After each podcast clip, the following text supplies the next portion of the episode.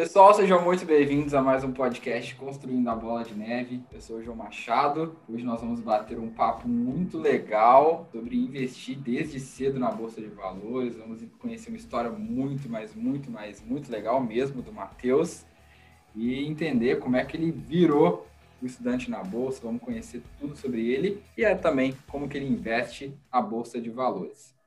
Se você é novo por aqui, não esquece de seguir a gente lá no YouTube também. Estamos agora no YouTube. Deixa seu like, se inscreve, compartilha com os amigos. Além de seguir a gente lá no Instagram, arroba João R. Machado. Então temos aqui hoje Matheus Saito. Matheus Saito, ele que é o criador, né, o fundador da página Estudante na Bolsa, ele que é empreendedor, ele ainda é investidor desde os 13 anos de idade e já está em busca da sua liberdade financeira ele botou uma frase ali que eu achei bem interessante no, no perfil dele, que é a caminhada é longa, mas é rumo ao topo. Bem-vindo, Matheus. Valeu, João. Valeu, Bernardo. Muito obrigado pelo convite. É uma honra estar aqui, onde já passaram grandes personalidades e é isso, meu nome é Matheus, para quem não me conhece, eu tenho 13 anos, eu sou fundador do Estudante na Bolsa, uma página onde eu tento passar educação financeira, falar bastante sobre fundos imobiliários, ativos de renda variável, principalmente lá no meu canal no YouTube, no Instagram, e quem quiser pode me seguir aí.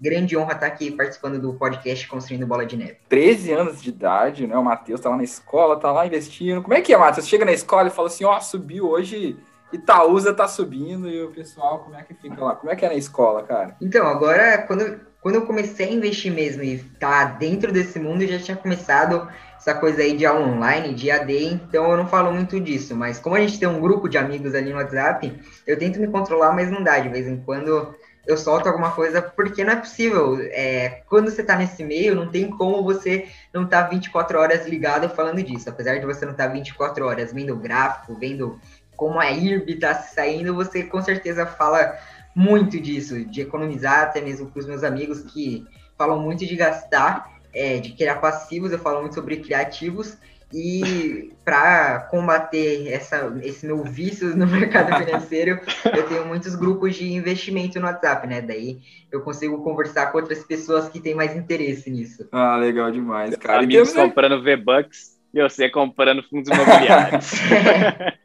exatamente. Ai, ai, exatamente, cara. E temos aqui também o nosso roteirista, o nosso Bernardo Vecchio, ele que é influenciador do Reddit, sucesso no Pix e agora tá no Clubhouse também. Bem-vindo, Bezão. Sei, João. Valeu, valeu. Primeiro queria dizer aqui como que eu admiro esse trabalho que o Matheus está fazendo, porque eu acho que é algo assim completamente fora da curva, muito extraordinário é a palavra que uma pessoa com 13 anos já está não só investindo, mas está ensinando os outros e está servindo de exemplo. Isso aí que é mais legal.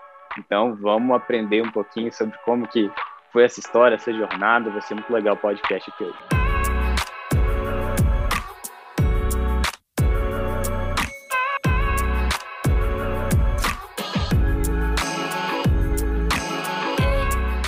Matheus, então vamos lá, vamos lá. Vamos conhecer um pouco da sua história, cara. Como é que é na sua casa? Como é que é a dinâmica com a sua família? Como é, como é que nasceu, Matheus? Conte um pouquinho da, da sua trajetória para nós, Matheus. Bom, vamos lá. Meu pai e minha mãe são trabalham na parte financeira, né? Minha mãe é bancária.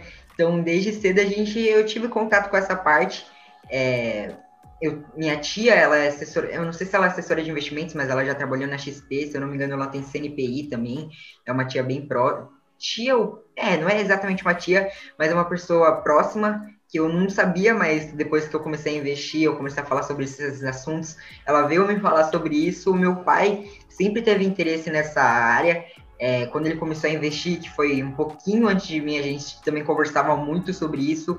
Ele, me, ele que me trouxe para o mundo dos investimentos, para falar a verdade, apesar de eu já ir conversar com ele sobre isso, por, por, causa do meu interesse, de propagandas, como, por exemplo, uma menina que vem falar que tem 1 milhão e 500 mil na conta e começou com 1.500 reais, então, desde cedo eu já tinha esse interesse, desde da época do Minecraft, quando eu queria comprar é, as coisas, e eu comecei a investir mesmo porque eu fui no meu pai e na minha mãe e falei o seguinte, pô, é, eu quero começar a investir, mas eu não tenho grana. Eu posso lavar a, a louça e lavar o quintal, que é onde minha cachorra usa de banheiro, em troca de um dinheiro, vocês me depositam na conta do Banco Inter e do Banco Inter eu já jogo logo para Easy Invest. E foi assim que eu comecei, para falar a verdade, mas É, eu sempre fui uma pessoa que gastou muito, eu não vou mentir não, antes de eu começar a investir, eu era uma pessoa que adorava adquirir passivos, eu adorava ter roupas caras, não roupas caras, mas roupas bonitas, roupas de marca, é, e hoje em dia eu só uso roupa preta, por, por, isso que muitas pessoas até me perguntam se eu não troco de roupa, é porque eu só uso roupa preta mesmo, não é que eu uso troca de roupa. É igual eu, né, cara? Eu só uso blusa de universidade, a galera acha que eu sou um eterno universitário.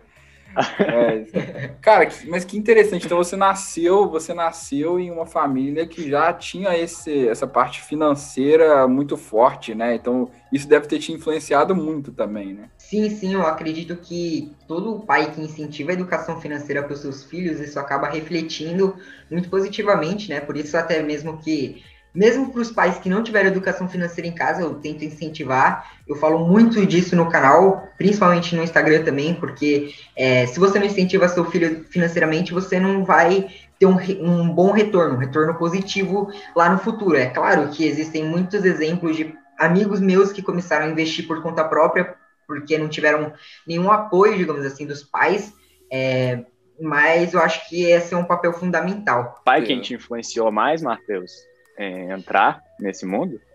Sim, porque é, meu pai sempre teve, estava mais ligado nesse mundo, né? Ele começou a investir em renda fixa faz um tempo já, ele gostava de falar sobre isso, gostava de comentar sobre isso, sempre estava se inteirando, e eu acho que ele foi o principal incentivador, assim, para eu entrar na Bolsa de Valores. E quantos Legal. anos você tinha quando você conversou lá com seu pai, pediu para poder é, limpar a casa, ganhar um dinheirinho para poder começar a investir? É, também fiquei curioso, cara. Quantos anos você tinha? Vamos lá, foi ano passado, eu tinha 12 anos, mas minha história na Bolsa de Valores começou antes. Vou falar hum. que é, eu, tava, eu estudava sobre day trade, sobre mini índice, mini dólar. É, minha primeira experiência foi bem negativa, porque eu tinha estudado, e como eu não tinha dinheiro, eu já disse que é, minha experiência para ir pedir dinheiro para o meu pai é, para eu lavar a louça e lavar o quintal em troca de dinheiro foi depois de eu ter começado, né?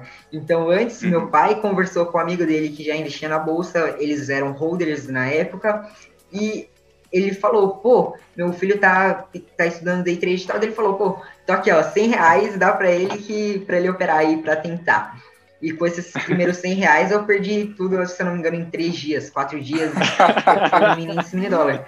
Por isso que... Ai, ai, cara, cada dia é mais, é mais uma confirmação de que day trade não vale a pena, né, cara? É o Yuri, é, lição, né, João? A Camila no tá Clubhouse. Tá Meu Deus, o Matheus com 12 anos já perdeu o primeiro dinheiro dele na bolsa, né, Matheus? Era com 11 anos, com 11, 11 anos, anos foi, foi atingir. O que, que você fazia quando você tinha 11 anos, Bezão? Que, que você tava fazendo? Quando cara? eu tinha 11 anos, cara, ah, bicho, eu tava brincando na terra, andando de bicicleta, tava jogando videogame. Na cara, bolsa, eu certamente não tava. Eu não tava na bolsa, cara. A única bolsa que eu tinha era minha bolsa de jogos, assim, colocar uma bola, alguma coisa assim, que impressionante, cara. E, Matheus, você, você brinca também? Você joga videogame? Você falou de Minecraft aí, mas você consegue dividir bem o seu tempo com a bolsa de valores também, né? A bolsa de valores é o que menos ocupa tempo, né? O que me ocupa tempo é fazer roteiro para vídeo, editar vídeo, mas assim, a bolsa mesmo é como a galera sempre fala. Eu falo muito isso, eu bato nessa tecla. A bolsa não é um bicho de sete cabeças. O que vai te dar trabalho é, no início, você aprender a ler relatórios gerenciais, DRS, começar a entender os números que a empresa está mostrando ali para você mas é, de resto, assim, você vai na sua conta da corretora, compra alguns ativos ali e pode ter o resto do tempo livre. Mas hoje em dia, eu, a minha diversão mesmo é fazer o que eu, o meu trabalho, que é editar vídeo, é, gravar, gravar vídeo, escrever roteiro, porque essa é a minha diversão, apesar de eu ter muito pouco tempo livre, porque eu passo boa parte do meu tempo fazendo isso. Agora eu estou fazendo muitas edições para fora e eu acho que é isso. Eu não, não brinco muito porque é, só faço aula. não gosto muito. Amadureceu cedo, né, cara? Impressionante. E conta pra gente, você falou aí também que você, você começou nessa né, história do YouTube. Como que começou essa história? Como que surgiu o canal? Como que você teve essa vontade? E como que você foi andando pra frente? Se eu não me engano, quando eu comecei o canal, eu tinha visto um vídeo do Breno Perrucho falando que você aprende mais é, ensinando para as outras pessoas do que é, só aprendendo, só lendo, Legal. só vendo vídeos, só lendo, escutando podcasts. É claro, é muito importante isso, mas eu diria que uns 60% do seu aprendizado é ensinando para as outras pessoas. E a ideia inicial do canal não era nem ensinar, para falar a verdade. Eu queria passar o que eu estava fazendo para servir como se fosse um diário de investimentos, onde eu ia mostrando o que eu estou fazendo para acabar incentivando outras pessoas da minha idade e até pessoas mais velhas pensarem, pô, um moleque de 13 anos que ainda está comendo areia é, já investe na bolsa e por que eu não posso fazer isso? Essa foi a ideia inicial do canal. É, mostrar, ser o meu diário de investimentos e tentar incentivar outras pessoas é, sem enrolação, claro, desde o início, a minha ideia era ser um canal sem enrolação. É claro que mudou, porque hoje meu foco é no, nos fundos imobiliários, antes era mais em educação financeira, como criar conta em banco, fazer essas coisas, mas a ideia sempre foi a mesma, ter um canal sem enrolação, ensinando educação financeira para as pessoas. É um mini Charles, cara. Bacana. É um mini Charles, economia sem enrolação. mas é, mas, Matheus, como é que você começou? Como é que você aprendeu a investir, cara? Como é que você começou a investir? Qual que era o seu objetivo, de fato, assim, quando você começou a investir? Falou assim, ah, eu quero investir para aposentadoria, você queria investir, não sei, para, sei lá, cara, comprar alguma coisa e depois foi mudando com o tempo. Como é que você começou a investir? Como é que você aprendeu a investir? Vamos lá, quando eu comecei a investir, a minha ideia inicial era ganhar dinheiro no day trade, mas para falar a verdade, quando eu comecei no buy and hold, a minha visão era totalmente outra. Eu era totalmente contra day trade, swing trade, é, giro de carteira, porque eu fiquei traumatizado com a minha experiência no mini, mini índice no mini dólar. A minha ideia era me aposentar, ter uma carteira previdenciária só com fundos imobiliários, sem ações, mas com dois meses assim de carteira eu percebi que era impossível ficar sem outros ativos só com fundos imobiliários, porque cara, quando eu comecei a analisar a Itaúsa, é, foi amor à primeira vista, eu, foi a primeira ação que eu comprei, e não tem como, não tem como, foram 20... Ai, cara, as crianças hoje em dia apaixonam com Minecraft, com Fortnite, o cara apaixona com Itaúsa, né, mesmo?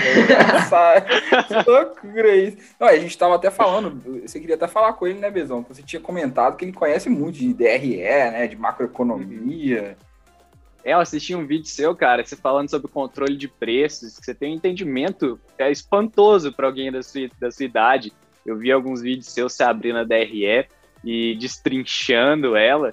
Então é, é realmente fantástico. E até te perguntar como mesmo que você aprendeu isso e como você acha quais são as melhores fontes para quem está começando do zero. Porque esse é um exemplo de uma pessoa que vai começar do zero, que você começou muito novo né? Então, quais são é, as grandes fontes? São, são livros, é, né? São sites, são vídeos. Como que você conseguiu é, adquirir a maior parte das informações que você tem e domina hoje?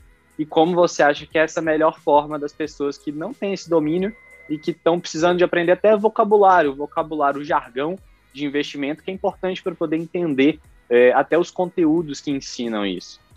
Então vamos lá. Como eu como eu aprendi? Eu aprendi vendo vídeos como, por exemplo, do professor Bar... É, eu mutei sem querer aqui.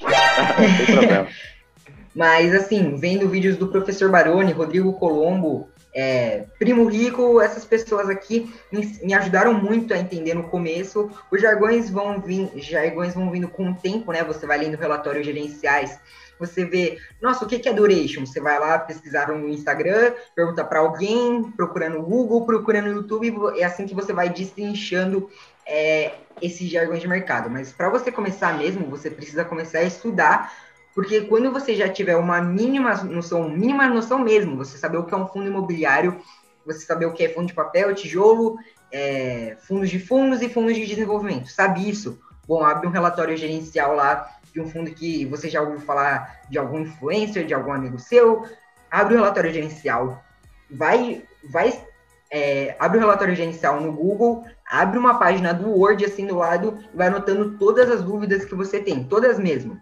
Daí você pega essas dúvidas, você vai jogando no Google, não achou no Google, procura no YouTube, não achou no YouTube, você vai ver se você acha algum conteúdo no Instagram, e se você não achar no Instagram, aí que, aí que chega no ponto onde é o maior aprendizado, você perguntar para as pessoas que já têm conhecimento na área. É, não adianta você começar achando que, putz, eu sou um professor Baroni. Não, eu tenho 13 anos, cara. Eu não tenho muita experiência, eu não tenho 15 anos de mercado, eu não sou um cara muito experiente. Tanto que até hoje eu tiro muitas dúvidas minhas com o professor Baroni, com o Kiko Hirano, com é, com o Rodrigo, com muitas pessoas mesmo, inclusive o Reese, que eu estava começando a estudar agora, eu vou perguntar muita coisa para você, viu, João? então, então, essa é o seu maior aprendizado, tentando buscar informações com pessoas que que já tem mais experiência que você. Mas para você tirar dúvidas, você precisa ter dúvidas. Então, é, relatórios gerenciais, DREs de empresas e muita, muita, muita, muita pergunta mesmo. Então foi tudo autodidatismo, assim, você correndo atrás de cada informação. Teve algum texto base que foi um guia para você ou realmente foi tudo nessa linha? Foi tudo nessa linha. Eu recomendo muito o livro do Meu Milhão, do Primo Rico, mas para falar a verdade, é, quando eu li, eu já sabia um pouco sobre, então foi uma coisa, tipo, uma virada de chave. Mas eu tenho certeza que o livro Investimentos Inteligentes, do Gustavo Cerbasi, que eu particularmente Grande não gostei nem um pouco, para falar a verdade, acho que é porque quando eu comecei, é, o livro não agregava tanto para mim, porque foi faz pouco tempo que eu li esse livro, porque é, acho que quando eu estava começando, eu precisava ler do, o livro é, Investimentos Inteligentes do Gustavo Cerbasi e do Meu Milhão do Primo Rico para ter uma base melhor, porque, é claro, nos vídeos do YouTube você aprende muito. Eu aprendo muito vendo vídeos do YouTube, mas quando você já tem tudo aglomerado, com uma, um ponto de vista só, dentro de um livro, é muito melhor. Eu admito isso. É, mas texto base assim não tive nenhum. Cara, Legal. Só, só, de você já ler livro é impressionante, né, João? Ele lê Exatamente. livro com essa idade, porque até adulto tem adulto que não lê. Não sei se vocês já viram aquele vídeo lá do Jimmy Kimmel, que ele vai entrevistando o pessoal na rua e fala: nomeie um livro. O pessoal não consegue, cara. Ele não consegue nomear um livro. É, é impressionante. Não, cara, é, é a maior fonte de, pelo menos eu aprendi, eu gosto muito de ler, né, cara? Minha mãe sempre me incentivou muito, eu, tenho, eu devo muito isso a ela. E, e a minha maior fonte de aprendizado é nos livros, mas às vezes as pessoas vêm conversar comigo, tipo assim, ah, onde que eu aprendo? Eu falo, ah, lê esse livro. Aí dá pra ver que a pessoa meio que desanima, né? Tipo assim, ah, eu queria o um negócio, uma pílula que eu ia tomar aqui e aprender em 10 segundos, né?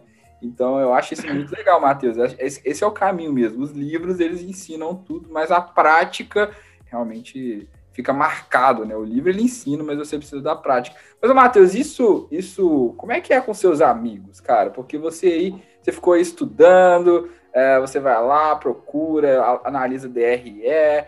Como é que é isso, cara? Porque eu vejo que eu mesmo, eu comecei a investir, eu tinha 17 anos, né? Não fui tão novo como você, mas para os padrões foi novo também, né?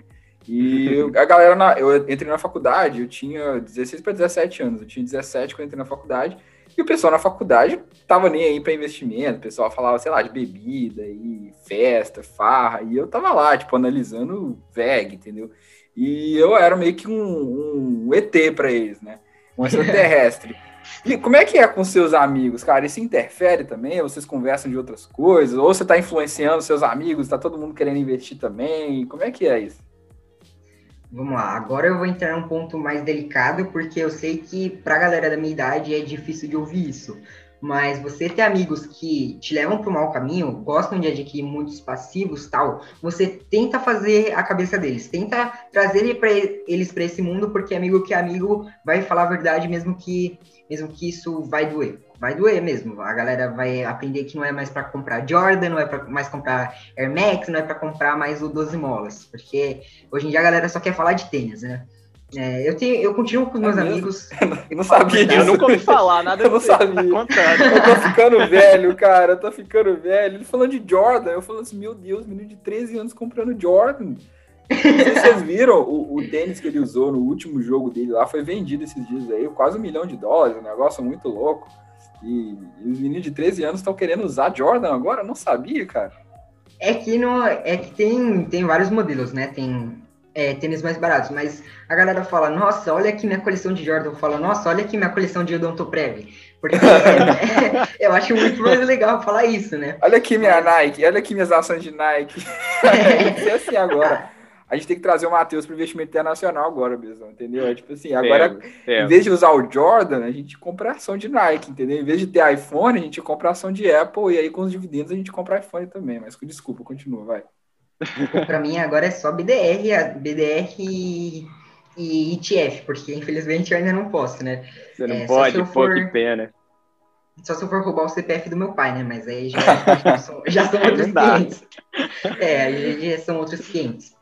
Mas sim, eu continuo conversando com esses meus amigos da escola, só que é mínimo. É uma conversa muito menor do que a conversa que eu tenho. Desculpa fazer uma propaganda, inclusive, se vocês quiserem fazer um corte disso, networking vale mais que dinheiro. Vamos lá.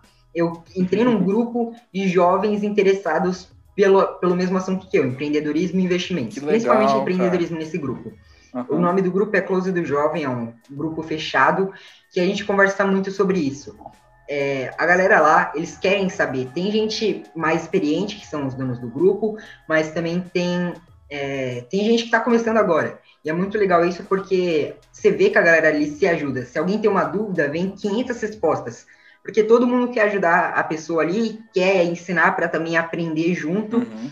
E é uma coisa muito importante. Hoje eu, uhum. é, eles me convidaram para falar um pouco sobre fundos imobiliários lá, que todo dia, se eu não me engano, a gente tem Hot Seat, que a gente entra no Discord e começa a falar sobre algum assunto. Legal, legal. Eles tiram dúvidas da gente e é um grupo muito legal mesmo, que desculpa fazer propaganda, mas é uma Pode coisa fazer, que... abraço, abraço pessoal, e como é que chama o grupo?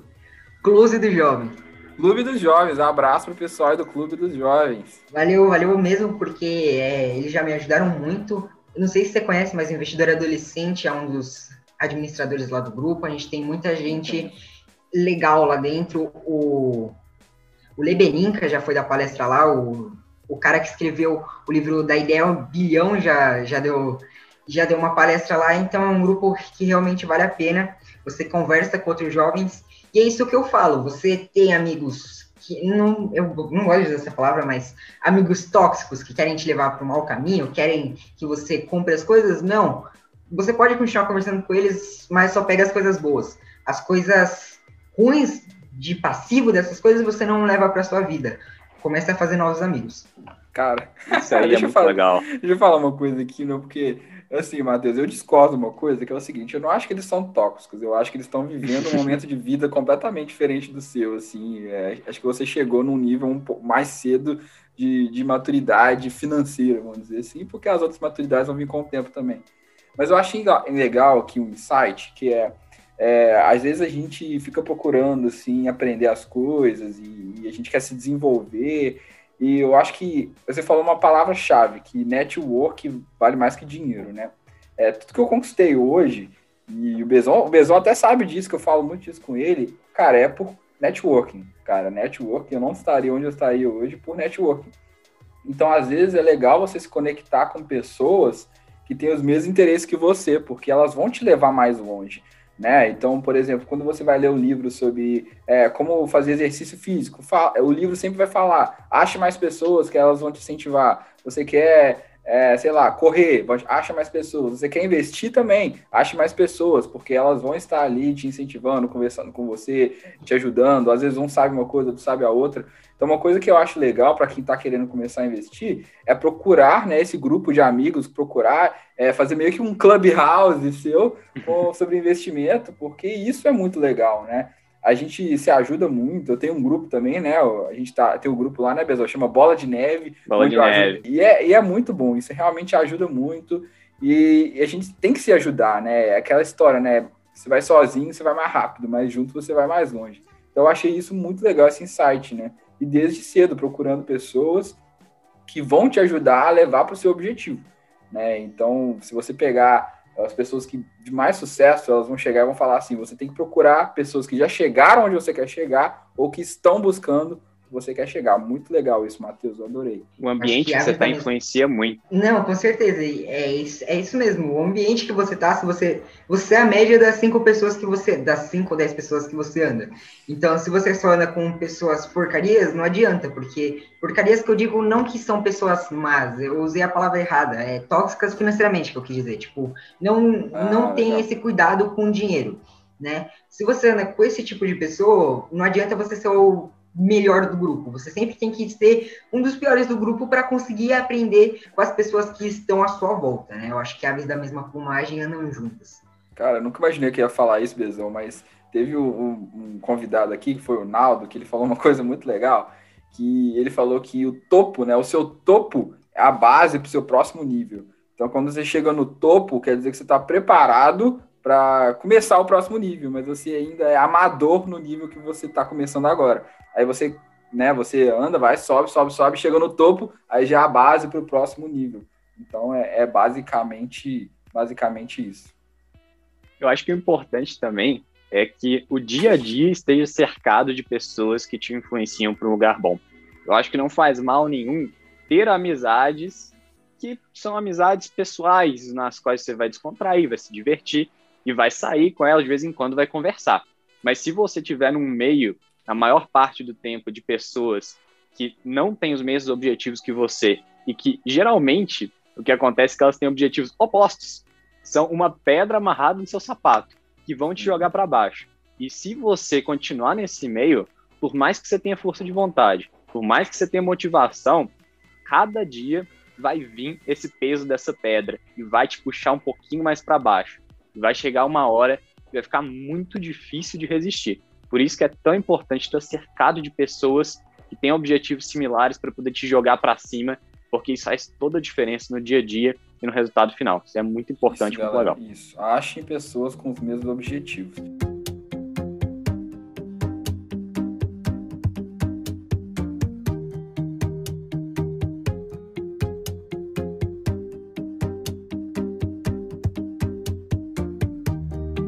Mudando de assunto aqui, Matheus, uma coisa que eu queria te perguntar é o seguinte: você começou a investir muito cedo, eu também investi muito cedo, eu acho que isso mudou minha vida completamente quando eu criei, não sei se aconteceu isso com você também, mas quando eu criei essa inteligência financeira, mudou tudo. E eu queria saber se você acha que as pessoas têm que também começar todas a investir cedo, se isso é para todo mundo, ou se você é um ponto fora da curva, ou se não, se os pais que têm que começar a ensinar que, que você acha sobre isso? Você acha que todo mundo tem que começar a investir mais cedo possível? É, qual idade? Se é para todo mundo? O que, que você acha? Estava procurando um exemplo aqui para falar que começar cedo não adianta, mas eu acho que eu não achei nenhum. Eu procurei, procurei, procurei e não achei. É para todo mundo sim. Se você tem 10 reais aí na sua carteira, agora não dá mais para comprar uma Itaúsa, mas dá para comprar é, talvez um MXRF11, tá um pouco mais caro. Você pode comprar é, o IBR, você pode comprar algumas ações, alguns fundos imobiliários, porque uma coisa que eu acho muito legal, uma frase que eu nem sei de onde vem, é se você não investe com 10 reais, você não vai investir com mil, você não vai investir com um milhão de reais. Se você tem 5 mil reais aí na sua conta parado, você fala, não, vou juntar mais um dinheiro para começar a investir. Você não vai investir com, quando você juntar um milhão. Você não vai investir se você juntar 2 milhões. Eu pergunto para os meus amigos assim: o que vocês fariam se vocês tivessem, se vocês ganhassem essa mega cena da virada? Eles falam: ah, eu, eu investiria, só porque eu falo muito disso para eles. Mas assim. Mas todo mundo fala isso, cara. Todo mundo. Você fala para uma pessoa, você pega uma pessoa aleatória na rua e fala assim: o que você faria se eu te desse 100 milhões? Ele ia falar assim: ah, eu ia pegar 80 milhões e investir, os outros 20 milhões eu ia torrar, mas eu não ia fazer nada disso. Na não prática, ia fazer... até a sorte não separe, né? É igual aquele filme Exatamente. lá do Leandro Hassum. Exatamente, vai. Você tem 100 milhões, tá bom, então vê 10 Ferraris aí pra mim. Por favor, é, vê 10 Ferraris e 5 Porsches, por favor. Porque é isso. Eu não tenho dinheiro pra comprar gasolina. É, é, isso mesmo. Paga IPVA. Vai comprar uma Ferrari pra andar 50 por hora aqui na Marginal, mas. mas, assim, é, eu acho que é isso, a mentalidade que tem que mudar, né? Quando eu comecei a investir, eu tinha uma mentalidade muito de ficar rico, é, investir para ficar rico. Mas com o passar do tempo, eu fui vendo que a bolsa não deixa ninguém rico. A bolsa não deixa ninguém rico. A bolsa já deixou o primo rico, o primo rico rico. Só que ele não ganhou dinheiro na bolsa, ele ganhou dinheiro assessorando, fazendo uma assessoria para as outras pessoas e criando uma empresa empreendendo. Eu acho que trabalhar é o, a equity que te enriquece. O, é, você empreender que te enriquece. Você pode trabalhar oito horas por dia, ter um descanso no final de semana e tá ganhando 20 mil por mês. Caracas, top, né? Esse cara é rico. Não, não é rico se ele não tá juntando dinheiro e se ele não tá juntando dinheiro, ele não vai ser bem, financeiramente bem sucedido. Porque ele tá ganhando 20 mil hoje. E quando se aposentar? O teto é 5 mil de aposentadoria. Ele vai ganhar 5 mil. Tá bom, eu ganho 70 mil reais. Eu sou muito bem sucedido. A mim, é, eu cresci muito na minha empresa e hoje eu tô rico. Não, e quando você for se aposentar, agora você está torrando tudo e não está juntando nada para sua aposentadoria, o INSS, é, o INSS vai te pagar 5 mil reais. Isso se até você se aposentar, o INSS ainda está funcionando. Se a previdência não quebrar. Sim, boa, Matheus, boa. Cara, eu tô viciado nesse Clubhouse, galera. Não entrem nisso. Mas eu tava no Clubhouse numa sala com o Flávio Augusto. E o Flávio Augusto estava contando que é, tinha um amigo dele, não, um parente dele, acho que era parente dele, não sei se era primo, alguma coisa assim, que ele era um super, é, super gestor de marketing, alguma coisa assim, e ele ganhava em torno de 80 mil por mês, alguma coisa assim. E, e esse cara só andava endividado, cara. Ele só andava endividado. E aí disse que ele virou pro Flávio Augusto, quem não conhece Flávio Augusto, Flávio Augusto é uma referência, falou, Flávio, eu preciso de ajuda, cara. Eu tá difícil, eu só ando endividado. E aí o Flávio sentou com ele e falou assim: vamos ver seus gastos.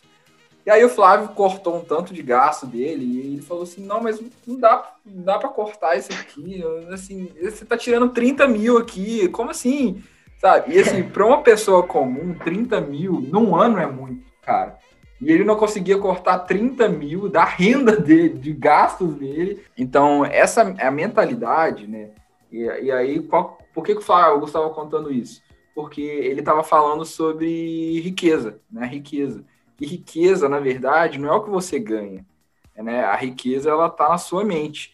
Então, se você, como o Matheus explicou muito bem, é, se você ganhar um milhão, se você tiver uma mentalidade pobre, você vai gastar um milhão e cem. Se você tiver 15 milhões, você vai gastar 16 milhões. Se você tiver mentalidade rica, você pode ter 10 reais que você vai conseguir continuar crescendo, né? Por isso que tem tanta gente que ganha na loteria e sai. Big Brother é um ótimo exemplo. Jogadores de futebol que pela vida inteira têm muito sucesso, quando eles aposentam, eles é, passam necessidade.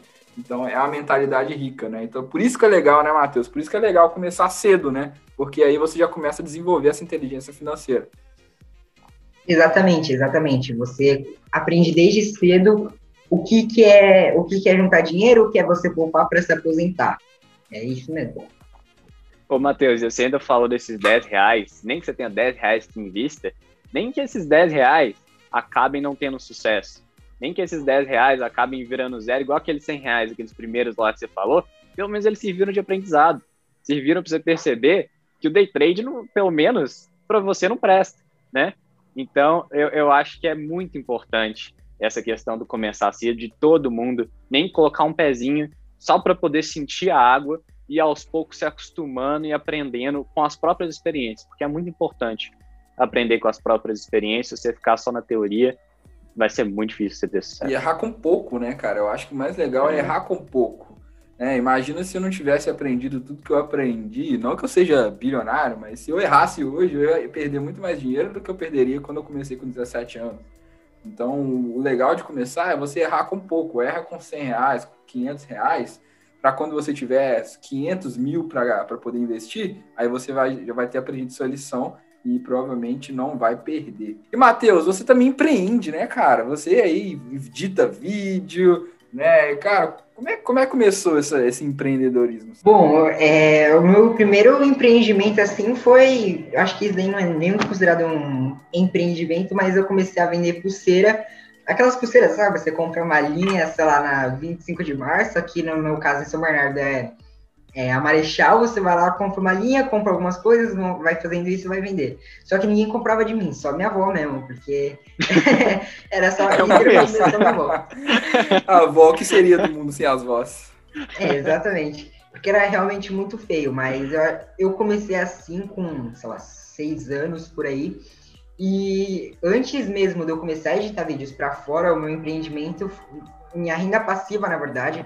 É, eu penso sim pegar esse dinheiro e reinvestir. Nossa, inclusive. Ah, deixa. Eu vou contar a história e depois eu falo o que eu tinha que fazer. É, eu, tenho, eu tenho uma máquina de bolinhas. Vocês já devem ter ouvido falar que o Warren Cara, Buffett. Cara, eu já vi o pessoal falando disso no seu Instagram. Explica essa história aí da máquina de bolinhas. Vocês já devem ter ouvido falar que o Warren Buffett começou com as vending machines do, de Coca-Cola, né? Sim. É, Sim. Então, eu peguei essa história e o Rodrigo Colombo vende cursos de como ganhar dinheiro com máquina de bolinhas. E como eu sou aluno da escola, Escola da Independência, que são um monte de cursos juntos, eu fui lá falei, ah, tô sem fazer nada aqui, bora ver isso daqui. Eu zerei o curso inteiro, eu acho que em um dia, em pouco tempo. Eu falei, nossa, daqui é sensacional. Eu juntei uma grana deixei de investir uma parte do dinheiro para conseguir juntar um dinheirinho a mais para conseguir comprar essa máquina de bolinhas e comprei. E como que funciona esse negócio? Bom, basicamente você vai comprar na né, sua máquina, você precisa de um contrato que vai ter lá assinado qual que é a porcentagem que você vai ficar e qual que é a porcentagem que o dono do estabelecimento vai ficar. Você vai ter é, termos, você vai ter algumas coisas que, tipo, se quebrar, se acontecer qualquer coisa, a responsabilidade é sua. E a única responsabilidade mesmo de quem tá ali é ver se ninguém vai quebrar. E se quebrar também, a, a responsabilidade é sua. Né? E como que está funcionando hoje? Eu, deixei, eu tenho, moro perto de uma, é, uma comunidade aqui perto que não sei se vocês sabem, mas o comércio dentro da comunidade roda, gira muito dinheiro porque é um lugar onde tem muitas pessoas, né? Eu coloquei lá no mercadinho, onde tem muito, do lado de um parque, onde passam muitas crianças. Porém, no meu primeiro mês, é, eu pensava que eu ia conseguir vender pelo menos ali umas 50 bolinhas e foram 11. Mas, assim, isso serve de aprendizado. Eu vou continuar com a máquina lá, até pelo menos eu perceber que eu escolhi um, um mau ponto, deu troco de lugar, mas é, é, isso, você precisa de um ponto que passa em crianças, de um contrato de uma máquina. Cara, legal. Legal, legal você. É, assim, eu acho o seguinte: é, você tem aí né, essa, a mente empreendedora, e eu vejo isso em muitas pessoas que até passaram aqui pelo podcast, depois eu fui conversar com elas, é que você já tem, você tem a iniciativa, que eu acho que a parte principal é a iniciativa. E aí agora está na hora de você desenvolver a parte de business mesmo, né? De começar a ter essa ideia de, de marketing, de como fazer, é, é, ganhar escala e tudo. Então, eu, e aí ficou mais fácil. né, João? É, estratégia. exatamente, estratégia. Então é legal você procurar aí pessoas que vão estar perto de você para te ensinar estratégias de business, né? De, de, de marketing, de escala, que, que é isso que é isso que precisa. A coisa boa é que você tem tempo, né, Matheus? Como você é novo, você tem tempo de vida, um grande tempo de vida ainda para poder pensar nisso. E, mas pegando o Warren Buffett, o legal é que depois que ele mexeu com esses negócios de, de bolinha, ele conseguiu juntar tanto dinheiro que ele foi lá comprar uma pequena fazenda. Então, isso que é interessante, né? Você conseguir progredir. Então, você começa nesse estágio pequeno e consegue progredir cada vez, crescer e dar passos que começam a ficar passos de gigantes, né? Cara, pensa em escala, pensa em escala. Tipo assim, como que eu vou fazer para ter uma, uma, uma máquina de bolinha em cada lugar, sabe? Tipo assim, cada loja de brinquedo eu quero ter uma máquina de bolinha, sabe? Cada cinema eu quero ter uma máquina de bolinha e daqui a pouco é, você compra cada máquina de bolinha por mês te dá mais uma máquina. E aí você cria o efeito bola de neve, literalmente. porque Aí você vai estar tá ganhando a máquina e você vai estar tá aumentando o seu potencial. E aí você consegue investir na bolsa de valores ou comprando uma máquina de bolinhas. É, uma coisa que eu estou fazendo também é que eu comprei um curso de empreendedorismo de como, é, como começar esse negócio do zero. Eu e meu amigo, a gente dividiu o valor e a gente comprou juntos, né, para sair mais barato. Eu e a gente tem o mesmo interesse, então a gente dividiu o preço. Comprei um curso também de edição de vídeos para melhorar. Porque a edição de. Apesar da máquina de bolinhas ser uma coisa que eu gosto muito de fazer, o que eu penso em escalar agora, no momento, é o meu trabalho com edição de vídeos. Eu já estou começando a ter mais trabalhos, eu estava pensando em fazer é pegar o trabalho, passar para um amigo meu, eu ficar com 60% do valor, 40% repassar para ele. Esse é o negócio que eu penso em fazer agora, né? Eu tenho outras ideias de negócio que são, são realmente grandes, que englobam outros setores, não tem nada a ver com a bolsa, não tem nada a ver com a edição de vídeos, são ideias que é, meu pai tem uma mente muito empreendedora também, então grande parte das ideias que eu estou trabalhando hoje em dia vieram deles, dele também, e eu estou trabalhando nelas, mas é uma coisa mais para longo prazo. E hoje o que eu quero focar mesmo é no meu canal. Eu estou fazendo minhas edições de vídeo, mas como meu, meu pai é realmente o cara que me ajuda muito, ele fala para é, você quer pegar edição de vídeo? Tá bom, mas não esquece que você tem que postar três vídeos por semana com uma edição top no seu canal também, né? Então, hoje eu tô, apesar de eu estar pegando esses trabalhos, querer empreender muito, eu glamorizo isso, porque eu sei que se eu for começar a empreender, com o que eu quero são 18 horas trabalhando por dia, 5 horas de sono, é, talvez Nossa. um... É, eu, é, mas eu trabalho hoje em dia... É ousado. É igual o Arnold Schwarzenegger. O Arnold Schwarzenegger fala assim: sleep faster. Vocês já viram ele? Impressionante. Que isso, cara. O Matheus tá dormindo menos que eu. É, é minha, hoje, hoje em dia eu acordo às sete, ligo o computador, deixo a online rolando enquanto eu vou fazendo algumas, as minhas coisas. De acaba online, eu fico, sei lá, meio-dia ao almoço, janto também depois, mas do meio-dia até uma hora da manhã, edição, trabalho, que é isso que eu sei que muitas pessoas falam, ah, Matheus, mas você tem que dormir, você tem que comer bem, você tem que ter uma vida, rotina saudável, equilibrada, né? Que você tá na adolescência, você tem que aproveitar, agora você tem que sair muito, jogar bola, fazer as coisas que você gosta. Mas o que eu gosto de fazer é editar vídeos, é gravar. E outra, a adolescência dura pouco. E a adolescência é o melhor período para você enriquecer, né? Então é isso que eu penso. Uau, mano, essa aí foi. Parabéns, cara. Essa aí foi legal. Tá no caminho mesmo. certo. Só toma cuidado com a sua saúde, né? É, só toma cuidado. Tem esse cuidado. É, exatamente. Mas, mas, cara, eu achei muito legal dele pensar em escala, né? Porque, é, por exemplo, edição de vídeo agora, é, o, o, mercado de vídeo não tem fim, né? Então, se você conseguir pensar em montar um negócio de escala, e o Matheus já tem a qualidade, agora é só ele conseguir achar um jeito de espalhar isso daí, achar pessoas boas para o seu time que daqui a pouco você tá aí faturando aí. E a receita aí do convite vai ser muito maior com a máquina de bolinha, né, João? É muito mais Exatamente, cara. também. Não, cara, e ele tem margem, né? Como ele tem margem, porque ele não precisa, ele não tem custo fixo, ele vai conseguir eh, escalar isso, mas daqui a pouco ele vai ter que começar a ter custo fixo.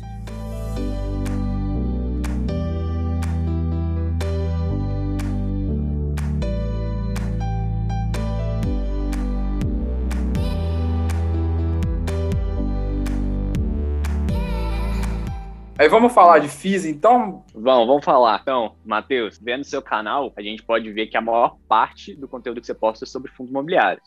Então, a gente queria saber aqui como que funciona essa sua estratégia de carteira. Se você tem só fundos imobiliários na sua carteira, você tinha comentado que você planejava fazer isso, mas depois você percebeu que não ia dar. Como que ficou essa dinâmica? Como que é a sua estratégia de investimento e de, de balanceamento de carteira? Agora eu tenho até que ver, porque essa semana eu fiz uma grande compra em uma ação que eu tenho, que é a Odonto, Odonto Prévio, já até um, um até spoiler por subiu, tá vendo, cara? O Matheus levou o mercado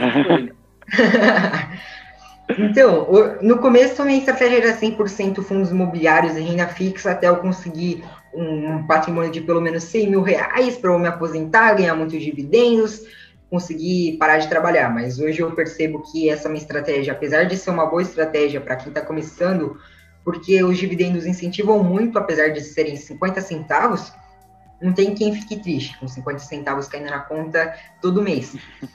Mas eu comecei a, a olhar mais para as ações. Como eu disse, eu fiz o aporte desse mês foi em ações. Ah, não, eu comprei uma cota do TRXF11 também, mas é, hoje minha carteira está basicamente 75% fundos imobiliários e 25% as ações. Essa é a minha estratégia hoje, focar nos dividendos e no crescimento do patrimônio, uma pequena parte. Cara, Tem alguma coisa em renda fixa também ou não? É isso que eu ia perguntar. Eu tenho um dinheiro, eu tenho um dinheiro lá que é a minha antiga poupança, que eu tirei meu dinheiro da poupança e coloquei em renda fixa. Antes, de, antes de a gente andar um pouco, queria te perguntar uma coisa aqui, Matheus. Eu lembro que alguém te perguntou no Instagram se você tinha reserva de emergência e você falou que não, né? Porque você mora com seus pais, você não precisa ter uma reserva de emergência. Você acha que quem está começando é, tem que pensar dessa maneira também, ou tem que avaliar caso a caso se a pessoa quer ter o dinheiro dela, você acha que não, se você mora com seus pais, não precisa ter reserva de emergência e vai ganhar, é, vai ganhar com longo prazo? Um insight que eu tive, com, inclusive no Close do Jovem, no Close Friends do Jovem, que é aquele grupo que eu tinha falado no começo, é que vai de muito caso. Eu pensava, nossa, não, ninguém precisa ter. Mas eu percebi que meus pais têm reserva de emergência. Mas agora vamos pensar numa família mais humilde, onde o filho também tem uma renda parecida, muito parecida com os pais. Uhum. Esse cara ele precisa ter uma reserva de emergência porque os pais não são a reserva de emergência deles, porque uma reserva de emergência segura que tem uma renda garantida ali. Como que você vai, você vai considerar os seus pais como reserva de emergência se ele está num emprego que tem muita chance dele ser demitido, onde a renda dele dá apenas pro, é, pro custo da casa, e se por um acaso ele for despedido, quem a mãe dele vai ter que pagar todos os custos da casa e provavelmente vai ficar muito apertado, vai ter que ter redução de custos. Esse cara ali precisa sim ter uma reserva de emergência. Eu, eu tinha uma opinião contrária dessa, eu pensava, não, toda criança não precisa ter reserva de emergência. Acho que você está certíssimo, cara. Acho que quem pode, quem, quem tem essa possibilidade de contar com os pais, ótimo. Ainda bem, coisa abençoada.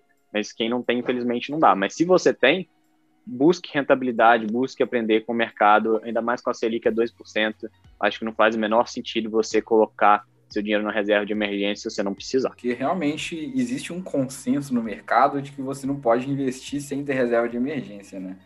E isso hum. prende muitas pessoas, porque às vezes você vai pensar, ah, você precisa ter 6 a 12 meses, aí o cara vai, nossa, mas eu vou calcular 6 a 12 meses, vai demorar 12 meses para eu poder juntar esse dinheiro, para eu poder começar a investir, desanima um pouco a pessoa realmente, né?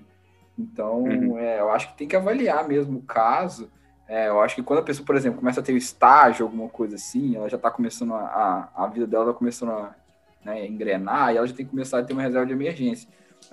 Bom, o Matheus é uma criança, né? Se acontecer alguma coisa com ele, é o, os pais dele vão cuidar dele, né? Eles realmente ele tem essa segurança.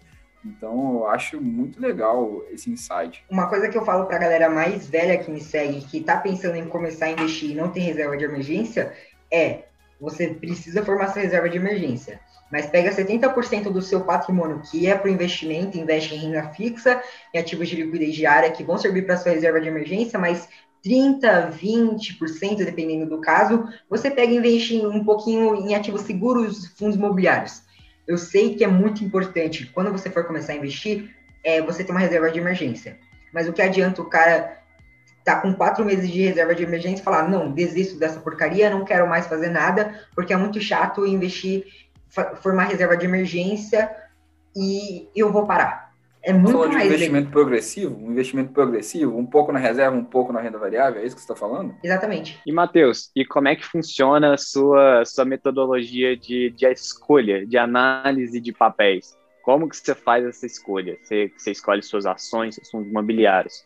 Você faz, você, você faz valuation deles, você lê indicadores, você abre o DRE, eu sei que você abre o DRE, mas você abre, você abre o DRE, você abre o balance sheet, você abre o cash flow statement, o que, que você olha para poder escolher um papel e colocar na sua carteira?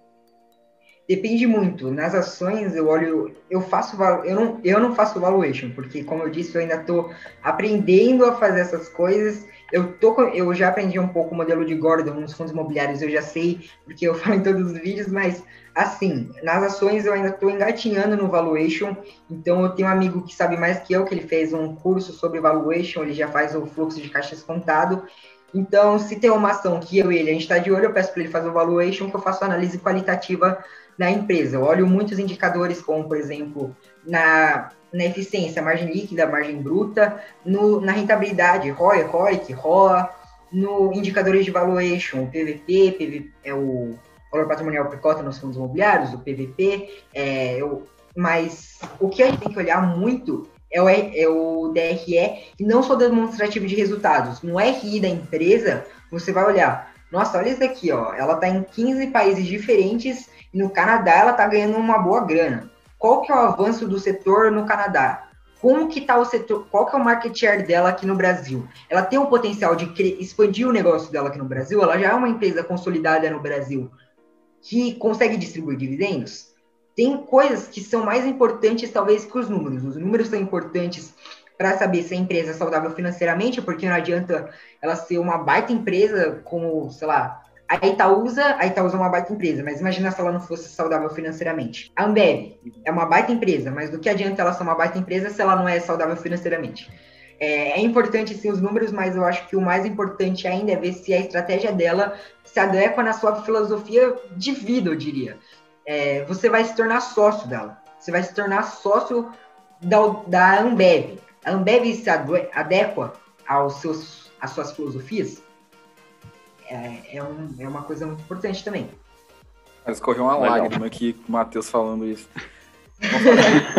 queria chamar vocês agora para fazer uma oração, porque eu queria pedir a Deus que meu filho fale desse jeito. Por favor. Mas, é, Matheus, cara, muito legal, velho. Muito legal ver que você faz uma análise macroeconômica também. Você não fica ali focado somente nos. É uma coisa que a gente está tentando mudar aqui, cara. Eu, eu colocaria que é uma das missões do podcast é abrir um pouco a visão da galera, porque ou o cara pensa só em macroeconomia, ou o cara pensa só ali resultado. Fica assim, ó, PL é 15, PL é não sei o que, o PVP. Aí vai lá, não, EV sobre EBITDA tá muito alto, a empresa tá muito endividada. Então, assim, eu acho legal a gente tentar um pouco quebrar esse tabu de tem que olhar só aquele ou só aquilo. Não, tem que avaliar tudo, né? Se você for abrir uma empresa, você não vai querer ver só quanto você tem na conta, você vai querer ver o ponto que você vai abrir e tudo. Então, eu acho muito legal é, você já ter essa ideia de macroeconomia. E para quem está querendo começar, legal vocês terem esse exemplo para vocês pensarem nisso. Pensem fora da caixa, né? Então, é, comecem a olhar o que realmente importa para uma empresa. Igual o Matheus falou, você vai ser sócio, você vai ser sócio da empresa. Se você fosse comprar um ativo, comprar uma empresa, o que, que você faria? Você avaliaria não só é, o quanto que a empresa tem no caixa, você avaliaria a marca, o branding, né, qual que é o impacto da empresa, qual que é aquele mercado. Então, muito é isso, é isso que, que faz diferença no investimento em si, não é só ficar avaliando é, planilha de Excel. Exatamente. Tanto que o que me fez investir na Odontoprev, apesar dela ter números excelentes, ela tá crescendo no mercado, foi muito por causa do setor que ela tá também. Porque o setor de convênios odontológicos, eu não posso considerar isso nenhum setor, é um subsetor, está dentro do setor de saúde, é um setor que tem muito potencial a crescer aqui no Brasil. Porque se for ver aí nos Estados Unidos, é, onde você mora, pô, 70% da população tem convênio odontológico, enquanto aqui no Brasil, quantos por cento da população tem convênio odontológico? Tem muita opção também. é, então. Verdade, não, mas é verdade. Estou fazendo uma brincadeira, mas é verdade, cara. E, e eu acho que tem que pensar na, nas tendências. Ontem no Clubhouse perguntaram assim: é, o que, que você acha da Bolsa de Valores no Brasil, já que você investe fora? Falo assim, cara, a Bolsa de Valores do Brasil tem um potencial gigantesco. Nós temos nem 3 milhões de pessoas investindo ainda num país que tem mais de 200 milhões de pessoas, entendeu? É, então, assim, tem muita coisa que você tem que pensar aí para frente e ficar só ali, ah, de, de galho em galho, né? Ah, Itaúsa, Ambev, tudo, você vai perder muita coisa. Só fazendo um adendo nisso que você falou, João, eu só acho que as pessoas também têm que ter um pouco de cuidado, porque apesar de ser uma fração tão pequena de brasileiros que investem na Bolsa, é a fração de brasileiros que tem mais recursos. Esses outros 97%, Sim. se comparado com os 3%, a gente vive num país muito desigual, eles não têm tanto recurso para poder investir. E eu acho que é bom perceber que quanto menor você for, mais potencial você tem para poder crescer. Mas dependendo de quem você é, é meio difícil. Eu acho que assim uma comparação que talvez seja um pouco esdrúxula, mas que dê para poder é, ilustrar bem, é você pensar que uma TechPix tem um potencial para poder crescer na, no setor de câmeras muito maior que a Canon. Só que a Canon já tem toda uma estrutura, já tem toda uma marca muito bem estabelecida com produtos muito bons.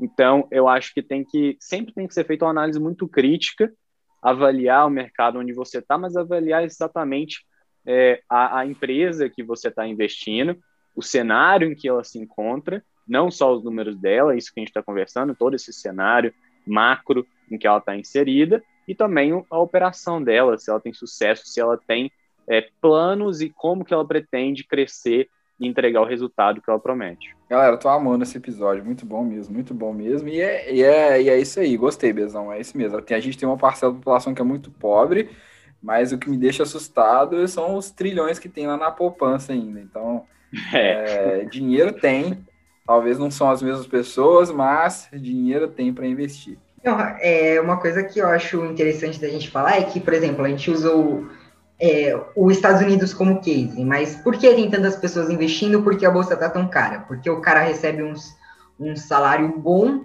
com custo de vida que não que na maioria das vezes não é tão alto, e o cara consegue sobra dinheiro. O que ele faz? Ele, ele compra uma ação da Apple, ele compra uma ação de não sei o quê. Por isso que tem tantos investidores na Bolsa Americana, né? Porque o cenário de o cenário que eles estão englobados, o cenário que o João mesmo está englobado, é diferente do cenário que a gente está aqui, né?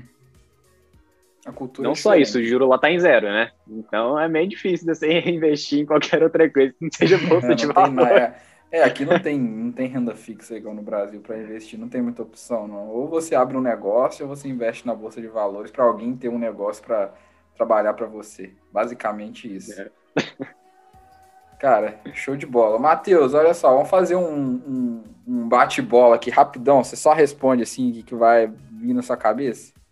Beleza. Vamos pra gente fechar aqui. Seguinte. Um livro. Do meu milhão. Do meu milhão. Um fundo imobiliário. Tigarões. Tigar 11, olha só, gente. Achei que você ia falar Iridium, alguma coisa assim. Não. Tigar 11. É, Tigar 11 é o, é o meu queridinho. Cara, se você fosse falar uma coisa para quem está querendo começar a investir, o que, que você falaria? Não desista tão cedo. Não desista tão cedo, porque os primeiros 24 a 36 meses são os mais difíceis de toda a sua carreira como investidor, de tudo. Então, não desista nos primeiros 24 a 36 meses.